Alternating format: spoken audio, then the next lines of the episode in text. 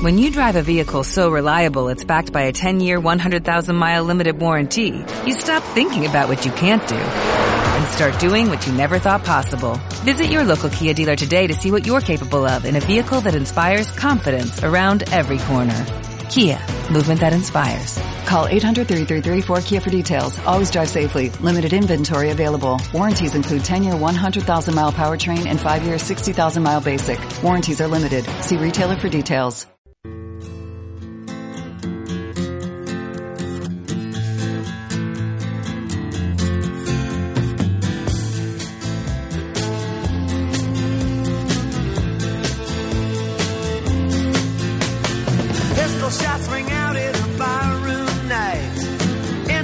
Beñat se ríe porque podía elegir o Eye of the Tiger o Hurricane de Bob Dylan, pero has visto cómo hilado, ¿eh? Ha terminado en premios Nobel eh, Diego González y la siguiente canción es eh, Dylan, si es que soy el Xavi Hernández de la dirección radiofónica y también muy humilde. Al otro lado del teléfono tenemos a un amigo, vamos a decirlo, sí, ya lo acabamos de decir, de Íñigo Burgos y que está de actualidad porque la semana pasada creo que fue, ¿no? Cuando Kerman Lejárraga fue campeón de Europa en peso eh, welter. Tenemos al otro lado del teléfono a Josu Lopategui. Gabón, muy buenas noches, Lopa. Hola, muy buenas noches. Bueno, eh, yo te voy a dejar aquí con el experto en otros deportes que tenemos aquí en nuestro programa, pero solo te quiero hacer una primera pregunta muy rápida. Eh, nosotros en, eh, este agosto hubo un combate muy famoso, el otro día estamos eh, recordando, era Mayweather contra McGregor. McGregor. McGregor. Y eh, nosotros lo pusimos en una tele pública durante las fiestas de Bilbao y recibimos críticas. Porque bueno, porque tal, porque sí, no se puede, porque... ¿Tú qué le dirías a esas personas que critican el boxeo desde fuera sin conocer el deporte? ¿Qué, valores crees que tú como entrenador de, Kerman, y entre otros, entre mucha gente, hombres, mujeres, etcétera, crees que puede que, crees que aporta a la sociedad? ¿Qué dices? ¿Cómo, qué, tendría que haberles dicho yo a esta gente de Astenagusia? Eh, bueno, pues lo primero, el desconocimiento es lo que hace muchas veces el, el criticar cosas sin, sin conocerlas, ¿no? Eh, ¿Qué te voy a decir? El boxeo es un deporte que arrastra eh, gente, arrastra cifras a nivel mundial eh, como no hay ningún otro deporte prácticamente. Eh, lo que pasa que solamente son las grandes, las grandes peleas, ¿no? A nivel internacional, las que mueven unas cifras que son totalmente astronómicas. El boxeo como deporte, para practicarlo cualquier persona fuera de la competición, es un deporte que exige un sacrificio impresionante, trabajas eh, todo a nivel muscular, trabajas desde las orejas hasta el tobillo, eh, se, me- se basa en el respeto, eh, coordinación, es decir, es que tiene, podría estar aquí nombrándote mil valores que tiene el boxeo, por lo cual la gente tendría que practicarlo como un deporte normal, sin, más allá de la competición. Y luego la competición es un deporte olímpico, el boxeo profesional es otra cosa diferente al, al boxeo olímpico, es mucho más duro, es un, el de los deportes más duros que puede haber, pero yo creo que al que no le guste, que no lo vea, pero sobre todo el desconocimiento es, es, es la causa de, de esas opiniones. A Aupa Lopa. Eh, Muy buenas, Íñigo. ahora que estamos hablando de un poco de los sacrificios, de que sirve para, ejercita- para ejercitar todo, todo el- los músculos del cuerpo, ¿cómo, cómo es un entre- entrenamiento de un boxeador y cómo se prepara uno para un combate, por ejemplo, como el del otro día de Kerman? ¿Cómo entrenáis?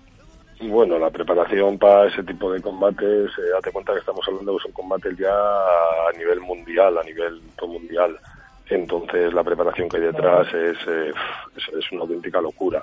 Eh, por ejemplo, te puedo decir, pues eh, se hacen dos, tres entrenamientos diarios eh, con unas cargas y unos volúmenes de trabajo muy grandes, luego se pasa a hacer una, una intensidad eh, abismal. Date cuenta que son 12 asaltos eh, con una entrega física tremendo, eh, pero pero aparte de eso está recibiendo golpes en, en- en los costados, en los sitios que te sacan el aire, que tal, con lo cual el, el nivel psicológico tiene que ser, la, es decir, una cosa es la preparación física y otra cosa es la preparación mental, ¿no? Y la preparación mental tiene que ser bastante más exigente que la, que la física incluso. Es más Y importante, ¿no? es- y la física es abismal, es decir, no... eh, pueden ser de los deportistas mejor. eh, cuando una persona va a preparar un mundial o está en, eh, ante un mundial, eh, seguramente el día que llega a ese mundial está preparado como mejor que cualquier otro deportista de- del planeta. Y luego, ¿qué, ¿qué sentiste tú o qué se siente al vivir una velada desde la esquina, además siendo la velada en casa y sobre todo al conseguir el pleno de victorias como conseguiste tú con, con Gago, con Violeta, con Kerman, con todos? Bueno, pues es una noche inolvidable, inolvidable y sobre todo al estar tan dentro, es decir, trabajando desde la esquina, eh, pues pierdes un poco lo que es la realidad, ¿no? Porque al final es una, es una pelea más, ¿no? Con la importancia que eso conlleva, pero realmente el trabajo es eh, como en cualquier otra pelea, ¿no? Nos las tomamos con, a esos niveles con, con toda, con la máxima profesionalidad. Entonces realmente cuando estás ahí dentro no eres consciente de, de, lo que se está haciendo, ¿no? Y luego ya viendo un poquito del de fuera es cuando, vamos a ver, eh, eh, tanto Kerman como Andoni Gago, como Chuchi, que es el, la persona responsable de todo lo que está pasando, es el entrenador de ellos, el de que han empezado, el que ha dirigido sus carreras. Yo me limito simplemente a ayudarles en la esquina, a hacer eh, pequeños trabajos con el tema de Kundman, de cortes y demás, pero lo que están haciendo es escribir historia y nos vamos a dar cuenta de realmente esto que estamos viviendo ahora, vamos a ser conscientes de ello dentro de 10 o 15 años. ¿Me entiendes? Cuando, cuando nos demos cuenta de la importancia que tiene lo que, lo que es lo que estamos haciendo ahora mismo. No, así que históricamente Bilbao ha sido una ciudad como muy, eh, muy vinculada a un deporte que era el fútbol, el atleti, ¿no?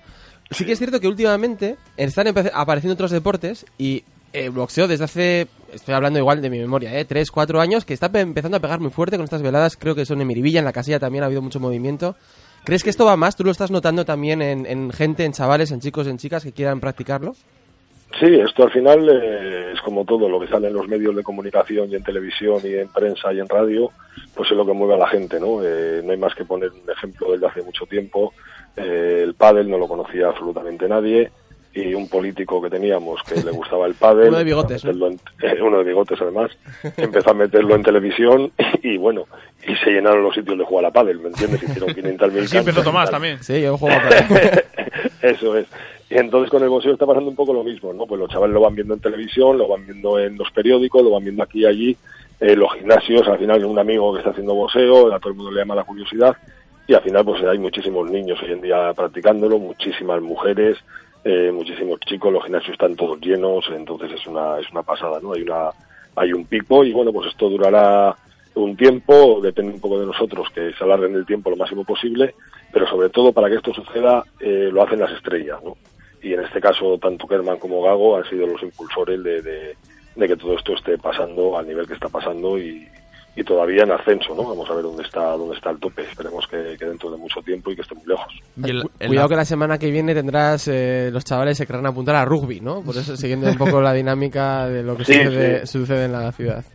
Eso, eso, eso es, eso es. Y mañana empezamos a ver rugby por televisión, eh, rugby en la prensa y en todos los lados eh, los, los, chavales se ponen a jugar a rugby. al final la, la, prensa, eh, tanto vosotros, la radio, como la televisión, como la prensa escrita y internet hoy en día son los que mueven, los que mueven, los, que hacen que, hagamos lo que ellos quieren, ¿entiendes? Es decir, así ¿Y cómo ves, cómo ves, Lopa, el futuro del boxeo en Vizcaya y de Kerman, de Gago, de Violeta y así?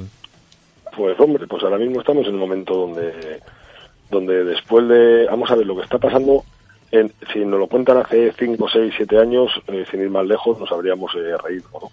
porque estamos viviendo a un auténtico sueño. Kerman está poniéndose a un nivel top mundial completamente. Si tiene suerte en los próximos combates y todo funciona bien y las cosas le salen, se puede convertir en una estrella prácticamente mundial. Eh, Gago acaba de ganar la Unión Europea, con lo cual va a hacer el Campeonato de Europa, con lo cual, es decir, el ascenso también está siendo tremendo. Violeta, que es la primera eh, deportista vasca que pasa profesional, eh, está teniendo una carrera también impresionante, eh, con lo cual, pues en no mucho tiempo seguramente le salen títulos importantes, con lo cual está en pleno ascenso. ¿no? Cuando todo eso se, se, se, acabe, pues veremos si hay gente que venga detrás tirando y, y siguiendo manteniéndolo o hay otro bajón como como, suele pasar, ¿no? Exacto, como en su época y como al final son todo ciclo, ¿no? Un poco las cosas. Eh, una pregunta, Yosu. Hablando un poco de futuro, yo sé que en otros deportes hay como un límite de edad a partir de hasta el cual no te puedes apuntar. ¿Al boxeo con cuántos años se puede apuntar la gente o con cuántos años se puede empezar a competir? Eh, a competir se puede a partir de los 14, 15 años. Es la edad que se puede empezar a competir en, amateur, en, en la categoría eh, joven y luego están los juniors, están los jóvenes, que son chavales pues entre 14, 15 y 18 años y luego a partir de 18 pues están los, los élite que ya son hasta pues eh, los 40 años más o menos en el boxeo amateur y en el profesional pues eh, se puede empezar a competir aquí en España hay que ser mayor de edad, hay que tener 18 En otros países por ahí se puede hacer con, con 16. Y, y nada, pues eh, en profesional, si está sin, sin parar de competir, una persona que empiece, por ejemplo, con 35 años, pues puede estar hasta los 40 y tantos, mientras no tenga una inactividad larga ni y todas las pruebas médicas demuestren que, que puede seguir haciéndolo. Esta semana, además, eh, hemos conocido que el boxeo podría desaparecer de los eh, Juegos Olímpicos. Estamos hablando de lo importante que, que es el boxeo y dando un poco de cabida. Y una noticia mm, que da mucha pena, ¿no? Porque que no esté en las Olimpiadas, ¿no? Eh, el boxeo, pues, puede ser una gran pérdida.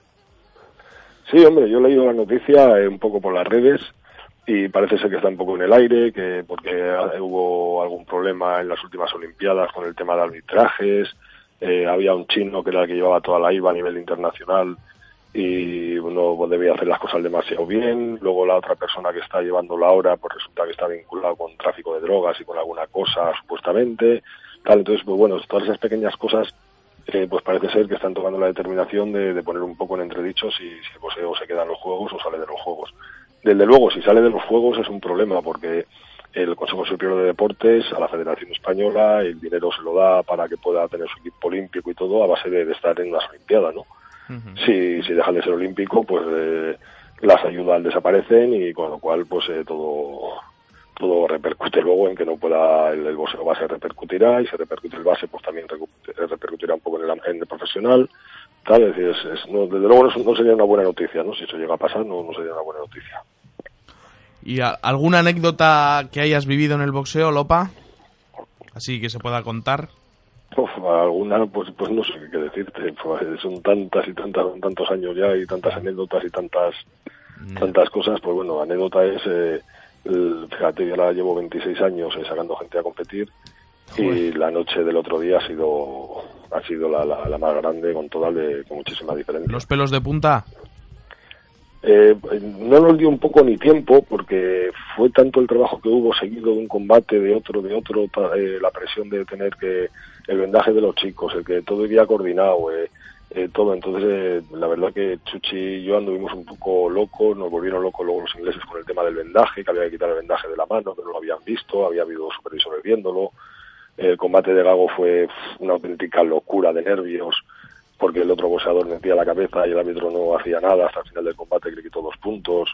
Eh, todo fue, fue, fue, va demasiado rápido, demasiado, demasiada Que no da tiempo, ¿no? que no da tiempo a, a disfrutar de nada. ¿no? De esto que te metes en la cama y solo tienes flashbacks de cosas y dices tú, a ver qué ha pasado las últimas Sí, tres horas de mi vida. y- exacto, exacto. Es un- son demasiadas emociones, demasiadas sensaciones en, en- en pocas horas y demasiada tensión porque era demasiado importante el- lo que estaba sucediendo, ¿no? Sabiendo que, que todo, pues eso, que, que todo podía salir muy bien como salió, o todo podía salir mal y si una pelea sale mal hay que llegar a la siguiente como si no habría pasado nada. Ya. Todo, entonces era, era complicado. Era Pero bueno, como todo fue fluyendo bien, ¿no? Todo salió mucho mejor, ¿no? Sí, no, salió todo a pedir de, de boca, salió todo redondo. Si habríamos querido que saldría, si me iban a pedir el martes, a ver, Lopa, ¿cómo quieres que salga esto?